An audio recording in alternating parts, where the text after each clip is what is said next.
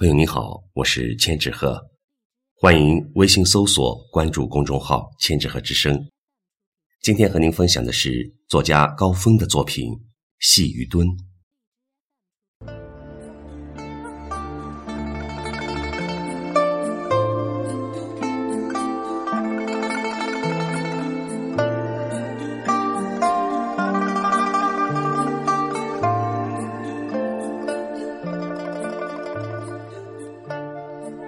细鱼墩带位于今天晋江市城北园区杨太村，是一座富有文化沉淀的自然村落。因村中河内有一座自然形成的高墩——细鱼墩，而得名。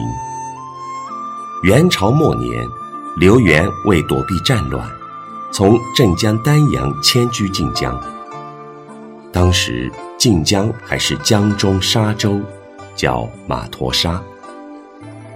马陀沙北部有一座高高的土墩，水环四面，与潮汐相通，水中多杂鱼，刘源就选择在此定居。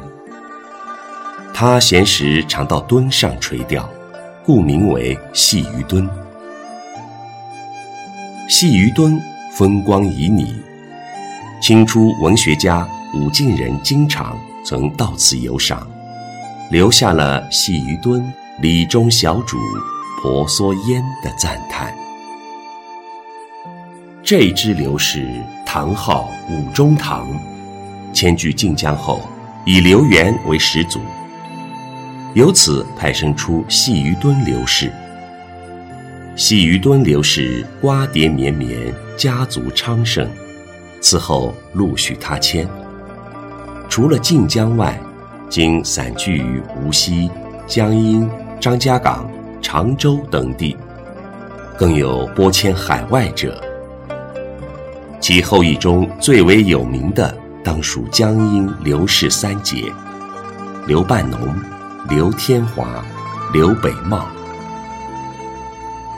除了这支刘氏，晋江另一支刘姓子熙刘氏。也与细鱼墩关系密切。明万历年间，晋江儒生刘文栋曾在细鱼墩附近建秋水轩，作为读书之所。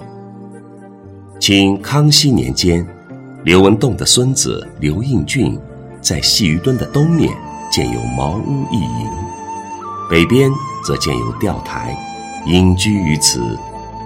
花之城。月之西，几首高吟。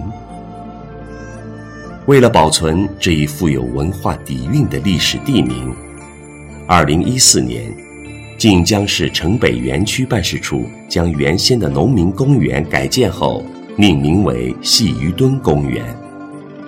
随着园区的开发建设，细鱼墩带已被拆迁，所幸细鱼墩。以及内湾荷塘还在，常有刘氏后人到此寻访凭吊，发思古之幽情。